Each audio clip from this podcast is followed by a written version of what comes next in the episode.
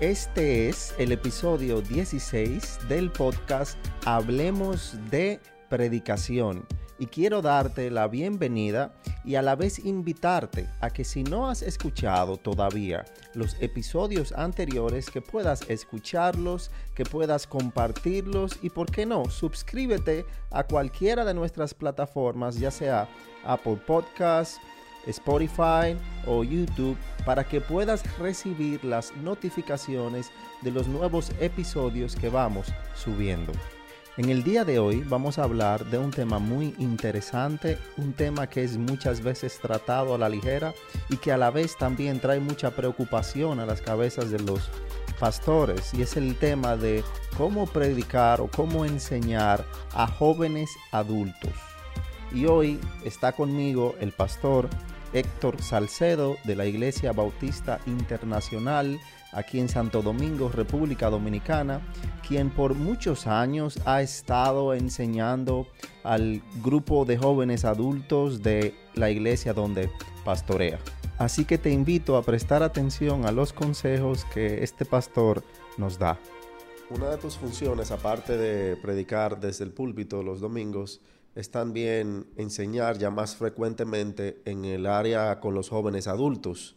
Y aquí yo he escuchado comentarios formidables de jóvenes que hasta son de otras iglesias y, un no creyente también me, me, comentó que él llegó a los jóvenes adultos tratando de hacer amigos, conocer tal tipo de personas, pero ambos me decían, pero lo que me, me hizo quedarme fueron las enseñanzas de Chacho eh, el área de los jóvenes es un área en la cual los pastores solemos tener muchos problemas por la apatía, por tal vez las secuelas del posmodernismo, de la mente abierta, de que no creen en algo exclusivo, de que buscan, más solamente lo social.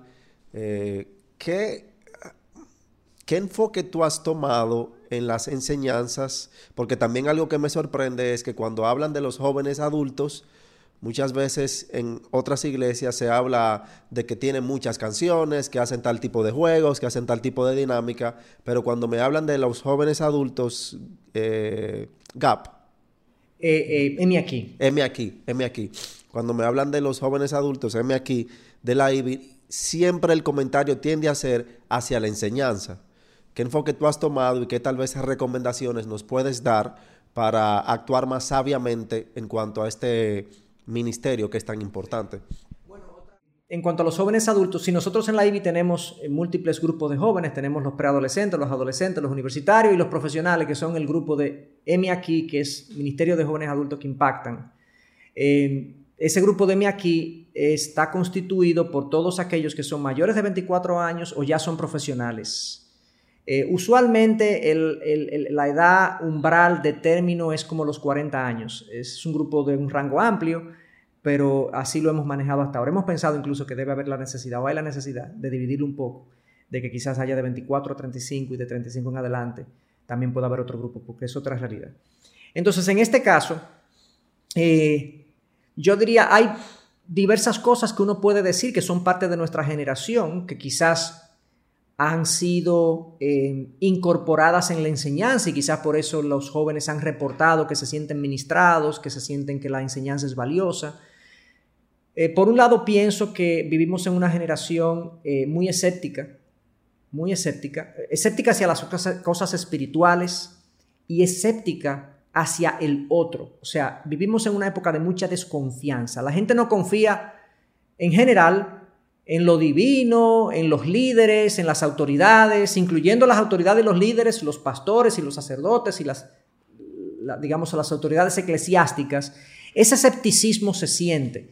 Y cuando una gente va a una iglesia por primera vez o por segunda vez, eh, va un poco cerrado, va, va como en prueba y alguien me puede decir, pero eso era así, eso ha sido así siempre. Sí, pero hoy es más, es mi percepción. Hoy es más porque vivimos en una época donde sabemos que la ideología eh, filosófica de la época es que la verdad absoluta no existe. Entonces, ese escepticismo nos ha conducido, yo entiendo, que hace necesario que los maestros eh, demos más explicaciones que declaraciones. Eh, no es lo mismo un predicador que diga, eh, Jesús es Dios, amén, amén, gloria a Dios, que un predicador que diga, que se dedique a exponer y explicar por qué él entiende que Jesús es Dios. Lo otro es una declaración, lo segundo es una explicación. Y Dios se ha revelado y Dios en su palabra es muy explícito. Dios es muy convincente y si nosotros hacemos nuestra tarea tendremos explicaciones suficientes para presentar nuestros puntos de una manera convincente. Yo entiendo que ese es un aspecto de nuestra generación, el escepticismo imperante, reinante, nos hace, nos requiere a nosotros que tengamos que dar más explicaciones que declaraciones en nuestra enseñanza. Eso por un lado. Eh, y creo que eso es muy, muy importante. Por otro lado, en segundo lugar, al mismo tiempo que es una generación muy escéptica, es una generación muy superficial. La gente no piensa, eh, y cuando digo la gente, posiblemente yo también sea parte de esta generación y tenga mis problemas de superficialidad. Cuando yo leo eh, hombres del pasado, incluso de mi misma edad, eran gente mucho más profunda que yo. O sea que también yo soy parte de eso, soy un hijo de una generación superficial. Entonces, ¿qué me hace eso? ¿Qué me requiere eso a mí como predicador y como maestro? Bueno, que cuando yo hago, eh, doy una enseñanza, yo digo, Dios es omnisciente. Vamos a hablar de la omnisciencia de Dios. La omnisciencia de Dios o la omnipresencia de Dios, cualquier concepto de estos metafísicos de que son que le pertenecen solo a Dios, omnisciencia, omnipotencia, omni, eh, eh, omnipresencia. Podemos hablar muchísimo de eso. Teológicamente nos podemos quedar ahí días.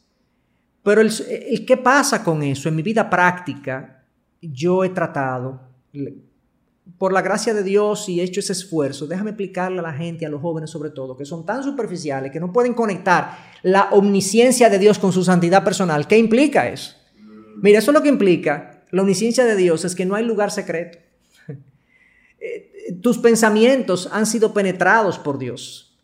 O sea que por un lado tú quieres presentarles un alto concepto de Dios explicado, no asumiendo que ellos saben, Exacto. pero a la vez piensas en la en la, audiencia moderna, cómo eso se aplica. ¿Cómo se aplica? Porque tú sabes qué pasa, como somos una generación superficial, la gente no, se, no, se, no entiende lo que implica para su vida práctica que Dios es omnisciente.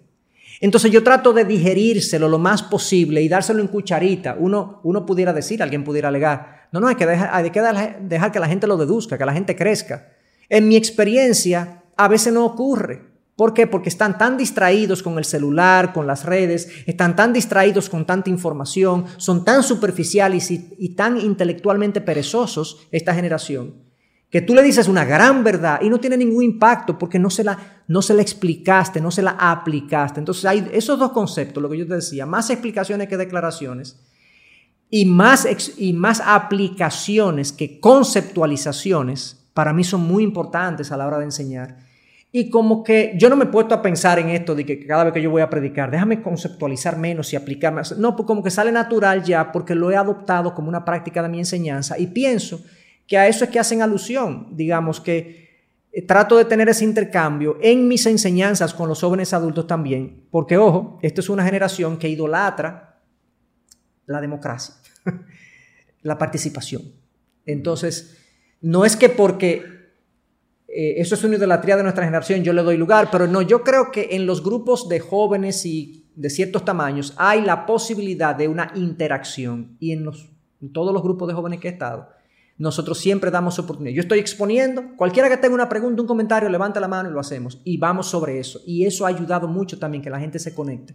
Entonces, como que esos tres elementos creo que le han dado a la enseñanza que Dios por, la por su gracia nos ha permitido entregar como una relevancia, le ha dado una, la gente se conecta más rápido y creo que ha sido usado por Dios. Y quiero decir, porque lejos, ojalá que esto no produzca ningún orgullo en mi corazón. Hace años atrás, eh, mi primera encomienda en la iglesia con los jóvenes fue con los adolescentes. Y yo no conecté con los adolescentes, yo tuve un fracaso ministerial rotundo con los adolescentes. Porque quizá yo estoy explicando esto y la gente dice, ah, déjame copiar esas técnicas. No son técnicas, eh, son, si, tú has sido llamado a, los jóvenes y Dios te ha llamado a eso, Dios te va a dotar y bueno, esto te puede servir. Pero, por ejemplo, yo no sentía que estaba llamado a los adolescentes, lo comencé a hacer, fracasé, o sea, no venía la gente, no venían los jóvenes, no conectaba con ellos, no le enseñaba nada. O sea, al final, Pastor Miguel y yo hablando, él me dijo, bueno, pues vamos a cerrar el grupo. Porque si tú no tienes los dones, tú no tienes el llamado, no hay una confirmación de parte del pueblo de Dios que esto es tuyo. Bueno, pues, y yo en ese momento dije, bueno, me sentí un poco triste, pero lo entendí y dije, no, si esto no es para mí, esto no es para mí. Entonces eso es muy importante también, que es verdad que todo esto que estamos hablando pueden ser unas buenas técnicas, pero tiene que haber también un llamado que, que, Dios te haya hecho a los jóvenes, un amor especial que Dios haya puesto y una dotación, una capacidad notable para tú conectar y hacer esto posible, lo que yo estoy mencionando, hacerlo posible. O sea que eso también es importante. No es que yo he tenido siempre éxitos en, en los jóvenes y demás, no, tuve un fracaso grandísimo porque no era, mi, no era mi ámbito, no era mi llamado. Y luego Dios me llevó a los grupos de jóvenes adultos, que sí, donde sí yo entiendo que Dios me ha usado y donde Él ha podido hacer su obra a través del ministerio que hemos hecho. O sea que gloria a Él por su gracia y dotación. Amén. Chacho, muchas gracias por este tiempo, gracias por aceptar la invitación y darnos tantos consejos de, mucho valor en la vida práctica del predicador, del ministro. Eh, no sé si tienes un último consejo que quieras dar, ya de manera personal, algunas últimas palabras. Bueno, eh, gracias a ti, Ángel, por, y de verdad que oro porque el Señor haga prosperar en el buen sentido esta iniciativa de llevar enseñanza acerca de la predicación, la enseñanza, es tan necesario.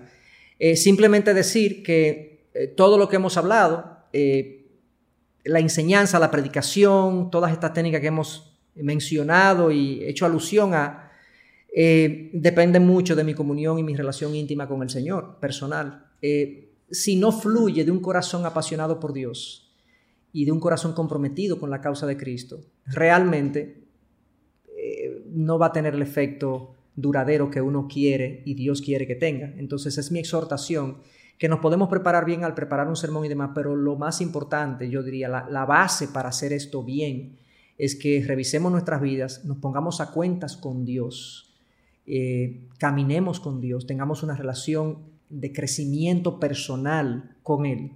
Y de ahí fluirá, de esa relación personal fluirá entonces una pasión eh, y una, un asombro por Dios y su palabra que se sentirá en el púlpito, se sentirá en las enseñanzas y será contagioso.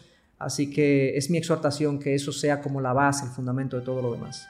Hermano, muchas gracias por dedicar tu tiempo a esto y por todos los consejos tan prácticos y centrados en la palabra de Dios que nos has dado.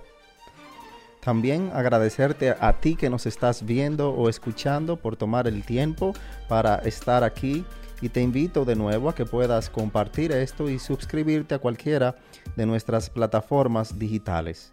También te invito a que vayas al podcast Columna de la Verdad, donde ponemos prédicas de mi persona y de los predicadores con los que me siento a compartir. Y ya la próxima semana es el giveaway del libro Finanzas Bíblicas, escrito por el pastor Héctor Salcedo, puedes entrar a la cuenta Columna de la Verdad en Instagram y allí buscar la foto y solamente tienes que etiquetar a tres personas y así estás participando para ganarte este maravilloso libro. De nuevo, gracias por estar aquí. Hasta la próxima.